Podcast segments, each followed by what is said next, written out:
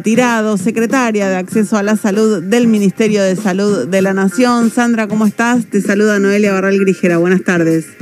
Hola, ¿qué tal? Buenas tardes, ¿cómo estás? Muy bien, bueno, eh, hay un montón de cosas para charlar en el día de hoy. Eh, hace un ratito eh, conversábamos con Maximiliano Núñez Fariña, director de la región sanitaria 1 de Bahía Blanca, que, su, que sufrió en la madrugada del sábado este atentado en la puerta de su domicilio de un grupo antivacunas, de un grupo antipase sanitario. ¿Cuál es, bueno, la, qué, qué están analizando respecto de esto? No solo de este episodio, que claramente no es aislado, sino también de las agresiones que está viviendo el personal de salud. ¿Qué están analizando en este momento en el Ministerio? Bueno, por supuesto, en primer lugar, este, repudiar todo lo que sea violencia hacia, hacia siempre, digamos, repudiar la violencia, pero todavía con más razón hacia los equipos de salud que hace dos años vienen trabajando contra la pandemia, con todo lo que significa, con toda la carga de trabajo y emocional que significa, así que eh, repudiar y también repudiarlo en forma este, institucional desde el Ministerio y desde el COFESA, con todos los ministros de las 24 jurisdicciones, haciendo un comunicado oficial en ese sentido, y después, por supuesto, ya planteando con los ministros y con cada una de, los lugares, bueno, el, trabajo en conjunto que podemos realizar y, y por supuesto, seguir eh, cuidando al, al, personal de salud, ¿no? Y, que estas manifestaciones de este tipo extremistas, violentas y sin ningún tipo de justificativo eh, no no, no empañen ni, ni, traigan, digamos, una situación de, de riesgo al, al, personal, ¿no? Que viene, la verdad, trabajando muchísimo y que ahora puntualmente con, con todo lo que significa la, el aumento en las consultas, el aumento en los testeos, también vuelve nuevamente a estar el personal de salud con muchísima carga. Sandra, eh, estuviste participando hasta hace un ratito nada más en la reunión con la Sociedad Argentina de Pediatría. ¿Nos podés contar algunas de las cosas que se conversaron ahí? Bueno, la verdad que fue una reunión eh, muy importante y muy muy amena en el sentido de que realmente eh, queremos, como como suponemos siempre que con las sociedades científicas tenemos, por supuesto, siempre los mismos este, objetivos. Y puntualmente nosotros tenemos eh, en el trabajo con niños, niñas y adolescentes tenemos un tema de coberturas de vacunación en general y este y en particular de, de COVID teniendo en cuenta, por supuesto, que el grupo de 6 a 11 años es el, el último grupo que empezó la vacunación, así que es esperable que que digamos tenga una cobertura menor al resto porque fue el último grupo en incorporarse, pero bueno, sí pensar estrategias en conjunto eh, para, para reforzarla, para que los padres eh, lleven los chicos a vacunar durante un periodo que también a veces es más difícil porque cuando están en, en las escuelas a veces es más fácil organizar algunas campañas. Y después pensando también en el ingreso escolar, que ahí tenemos las vacunas que son obligatorias para el ingreso escolar y ahí también aprovechar a que a trabajar también en conjunto que incorporamos la segunda dosis de varicela en el ingreso escolar, así que es una vacuna en la que también tenemos que, que trabajar con los pediatras para que se coloque esa vacuna para, para el ingreso y, eh, y bueno, y todos los cuidados ¿no? que hacen a, la salud, eh, aprovechar a, también a reforzar eh, los controles de salud, que, que bueno, durante la pandemia hay algunas de estas cosas que lamentablemente no pudimos realizar y bueno, y ahora poder sumar los esfuerzos para hacerla en conjunto, trabajar con las regionales de la Sociedad de Pediatría y los eh, ministerios de salud de las provincias para, bueno, para estas líneas las podamos hacer a nivel local. La segunda de varicela entonces se suma eh, a las vacunas que los niños y las niñas tienen que tener aplicadas como condición para poder cursar, para poder ir a la escuela. Claro, se suma las vacunas del ingreso escolar. Nosotros teníamos como país eh, la vacuna, una vacuna de varicela, ahora agregamos una segunda dosis eh, en el ingreso escolar. Así que también, este, porque bueno, esta es una determinación que se tomó junto con la CONAIN y el Ministerio. Y, bueno, si bien la, la, comunicamos, pero siempre son buenos estos momentos de trabajar con las sociedades científicas para reforzar esa comunicación y, y bueno, y aprovechar esta oportunidad antes del ingreso escolar. Nosotros sabemos que muchas veces ya a partir de febrero se comienzan ya con los con los certificados y los controles previos al, ingreso escolar, así que que tengamos todos este, presentes también colocar esta vacuna. ¿Y qué posibilidad hay de que eh, también sea obligatorio eh, que los chicos y las chicas estén vacunados contra el coronavirus para poder ir a la escuela?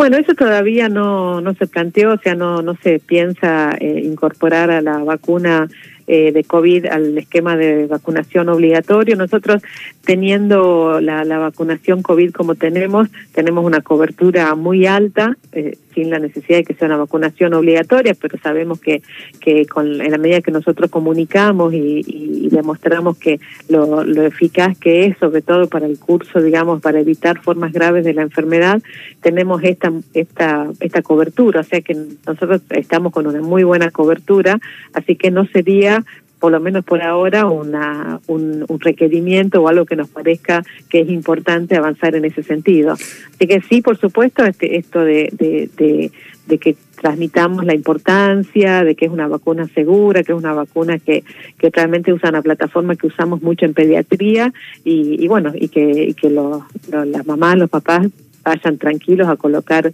eh, esta vacuna y, y, y, bueno y aprovechar estos momentos también para para que comiencen el esquema, aquellos que todavía no lo comenzaron, y coloquen su segunda dosis, un grupo que ya está en momento de que, que coloquen la segunda dosis y todavía no lo hicieron. Estamos en comunicación con Sandra Tirado, secretaria de Acceso a la Salud del Ministerio de Salud de la Nación. Vos decías, Sandra, que eh, eh, uno de los temas que conversaron con la Sociedad Argentina de Pediatría en esta reunión que terminó hace un ratito es justamente estrategias para impulsar la vacunación en niños y en niñas. Si, si no se va a exigir la vacuna eh, contra el COVID para empezar las clases. qué, qué, otras estrategias se pueden desplegar o pensaron desplegar para justamente impulsar la vacunación en esta franja etaria? Y mira, nosotros tenemos por un lado la coadministración, o sea que en la medida que se aplican las vacunas de, del ingreso escolar también se pueden aplicar en forma simultánea la vacunación contra COVID. Esto es algo que lo podemos hacer. Podemos hacer eh, en los vacunatorios justamente hacer esta, esta coadministración. Por otro lado también... Eh, eh, que transmitir la, la, tranquilidad de que la cantidad de dosis eh, tenemos, que el stock de dosis eh, de vacunas es, suficiente y, y, también plantear las coberturas de vacunación en pediatría en general, ¿no? nosotros tenemos vacunas que se aplican desde el nacimiento este, al, al año, los 18 meses y que, bueno, esas coberturas están eh, en relación a lo que venían años anteriores un poco más bajas, así que ahí también tenemos que, que hacer un trabajo en conjunto para mejorar esas coberturas, porque bueno, son esas coberturas las que nos van a permitir que no, no reingresen eh, enfermedades como por ejemplo el sarampión, ¿no? Entonces, eh, si bien estamos en esta coyuntura de la pandemia y del COVID, no olvidar todas estas otras cosas que hacen al cuidado de, de, los niños y que tenemos que también siempre estar trabajando con, con los pediatras. Sandra, ¿cómo te va? Te saluda Nahuel Prado. ¿Qué tal, Nahuel? Buenas tardes. Pensando también en el inicio de clases, recién decías que, bueno, que por ahora nos está estudiando pedirle o exigir una vacunación obligatoria para niños. ¿Y para el personal adulto de las escuelas, eso se, se está pensando? Bueno, nosotros lo que, el, digamos, todo lo que tiene que ver con docentes y no docentes que trabajan en las escuelas, eh, muchos ya se encuentran en el momento de colocar sus dosis de refuerzo, ¿no? Porque también eh, fueron de la de, de algunas de las personas que se vacunaron al principio de la campaña, así que ahí recordar que se tiene que colocar la dosis de refuerzo a partir de, los cuatro meses de colocar esa dosis y, y, ingresan, digamos, en el grupo que tenemos que tener las dosis de refuerzo colocadas. Nosotros nuestra nuestro mayor objetivo es que durante enero y febrero coloquemos las dosis de refuerzo, cosa que lleguemos al otoño y al inicio de clases con la mayor cantidad de la población con las dosis de refuerzo colocadas. Pero hay docentes igual, perdón que insista, pero hay docentes igual que como hay una mínima porción de la sociedad que no se quiso vacunar o que eh, está dentro de este grupo de gente antivacunas que no se ha vacunado. Digo, hay a la posibilidad de que se le exija la presentación de un certificado de vacunas, o sea, un pase sanitario. A mí no me gusta la expresión pase sanitario, pero digamos, un pase sanitario para docentes y no docentes, adultos en general que trabajen en las escuelas. Bueno, eso es la verdad que no, no lo hemos planteado en la reunión de hoy. Eh, sería algo a, considerar, a, valorar. Eh, ya como algunas situaciones puntuales al momento de, de, volver a las clases, ¿no? Sí lo que sí lo que hablamos fue tener una próxima reunión también junto con el Ministerio de Educación para pensar en, en todo esto, ¿no? En, en, la en la vuelta a las escuelas y bueno, y seguramente eso puede ser uno de los temas a, a tener en cuenta. Y ya que estamos hablando de pases sanitarios, Sandra, desde el comienzo de la implementación del pase sanitario a nivel nacional, el primero de enero, ¿registraron eh, algún tipo de cambio en el comportamiento de las personas eh, en cuanto a la campaña de vacunación? Digamos, ¿sirvió para impulsar la campaña de vacunación? Sí, sí, sí, sirvió y sirvió mucho. La verdad que desde que empezamos a hablar del pase sanitario aumentamos las cantidades de dosis colocadas por día, eh, volvimos a tener más de dos millones de dosis colocadas por semana. Eh, tenemos durante esas últimas semanas unas 700 mil personas que iniciaron el esquema de vacunación, que no lo habían iniciado. Eh, y también muchas personas que se colocaron la segunda dosis, así que la verdad que vimos una muy buena cantidad de, de, inicio, de segunda dosis y también de refuerzo desde que, digamos, empezamos a hablar del pase sanitario, así que como estrategia eh, sirvió y está sirviendo mucho para completar esquemas. Y habrás visto que hay expresiones de distintos eh, empresarios, gerentes, reclamando que eh, el gobierno modifique el protocolo de aislamiento para los contactos estrechos, argumentando que a partir de la cantidad de días que se tienen que aislar los contactos estrechos, hay está creciendo mucho el ausentismo laboral. Eh, ¿Cuál es la respuesta del Ministerio de Salud ante estos planteos? No, mira, mira, a mí me parece que lo que hay que entender es que las, los criterios que se toman desde el punto de vista epidemiológico y de cómo evoluciona esta pandemia tienen que ver con eh, criterios de salud, ¿no? De, de, salud pública y de cuándo este, podemos por ahí flexibilizar o no algunas este, actividades o algunas, algunos requisitos, digamos, que venimos haciendo, pero que tienen que ver por cómo evoluciona la enfermedad o cómo evoluciona la transmisión de este virus. Nosotros la, la, situación que tenemos actualmente es que tenemos un virus que es muy contagioso, muy transmisible, que está generando eh, muchos muchos casos diarios y que teniendo en cuenta que con el más del 70% de la población vacunada y si encima tienen la dosis de refuerzo colocada, eso modifica muchísimo la posibilidad de que esa de esa persona contagie.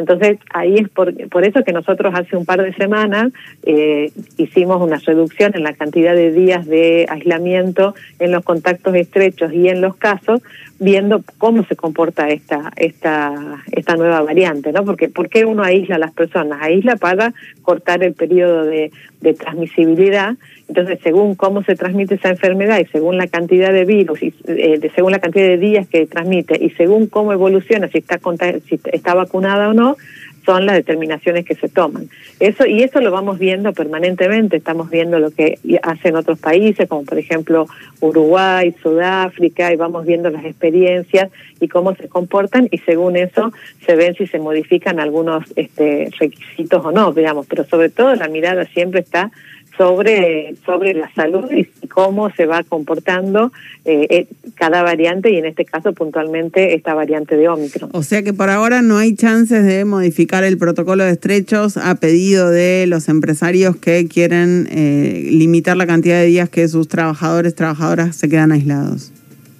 No, o sea, lo que sí nosotros estamos viendo es permanentemente si, si se modifican algunos criterios, no solamente eh, puntualmente esto y que sea por un tema solamente laboral, ¿no? Sino que, como te decías recién, es por las evidencias científicas, viendo qué es lo que pasa en otros lugares y viendo cómo se comporta esta variante.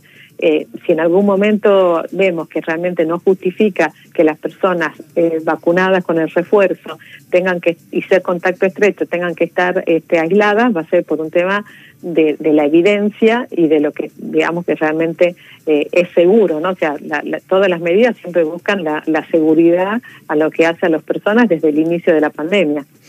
Te agradecemos muchísimo Sandra por estos minutos con Radio con vos no, muchísimas gracias a ustedes. Buenas tardes. Nos vemos. Hablamos con Sandra Tirado, secretaria de Acceso a la Salud del Ministerio de Salud de la Nación.